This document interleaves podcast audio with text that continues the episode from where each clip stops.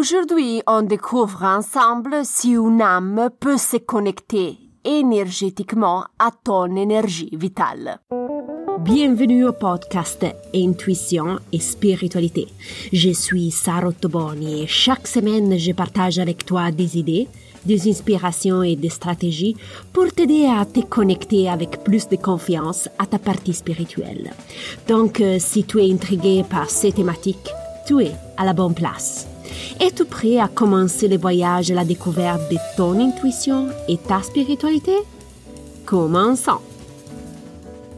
Bonjour exploratrice spirituelle, j'espère que tu as passé une belle semaine.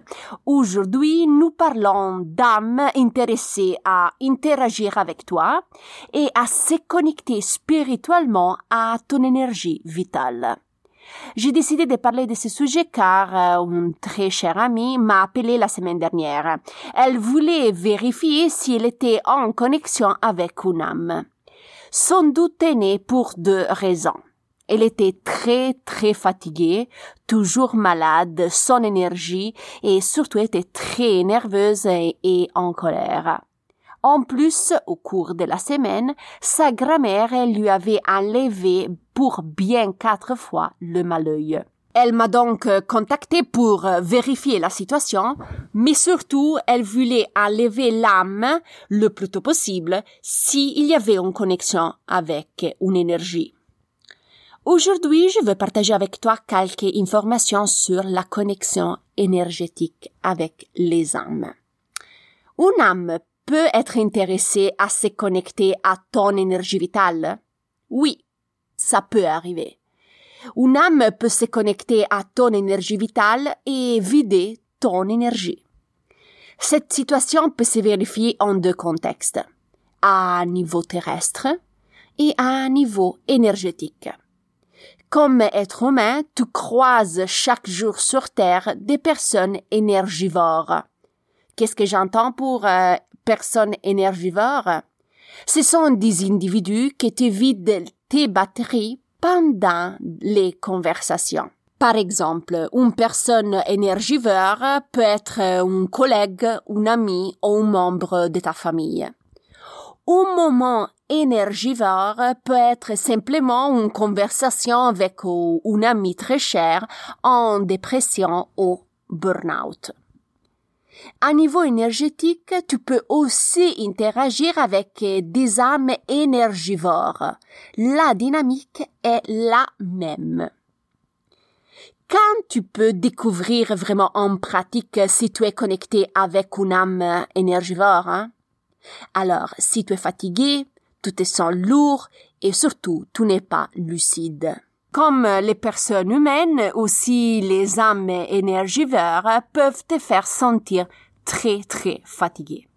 La seule différence, c'est qu'avec ton ami, après la discussion, tu rentres chez toi, tu te détaches d'elle et tu dors. Et donc, tu as la possibilité de te ressourcer. Avec l'âme énergivore, c'est différent le contact est constant.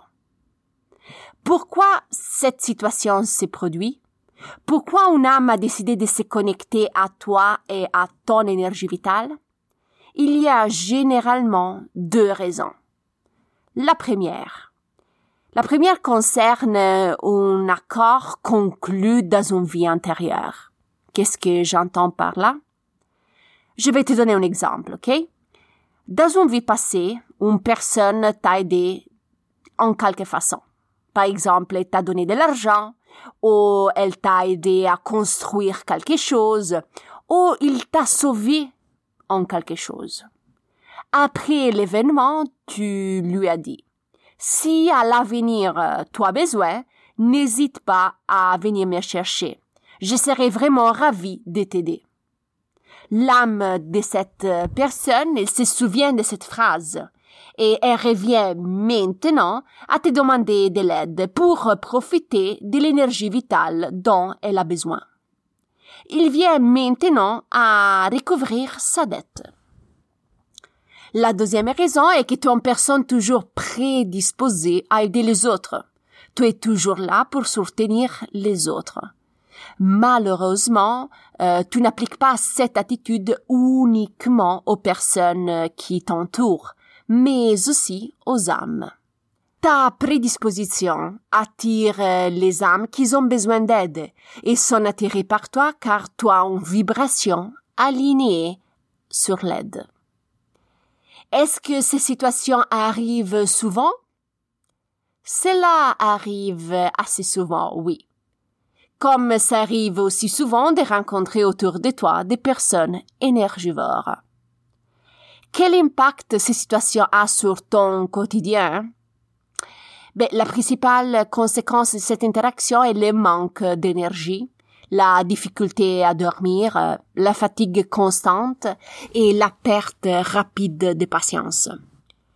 Peux-tu changer ces situations, c'est-à-dire tu peux rétablir euh, ces situations?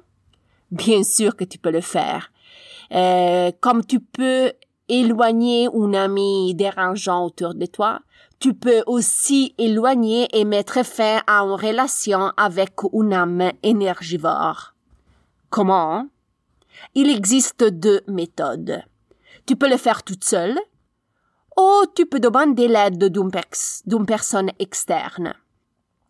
Pour ce qui concerne la méthode toute seule, tu peux utiliser des visualisations de nettoyage énergétique associées à un journaling d'une durée de cinq jours.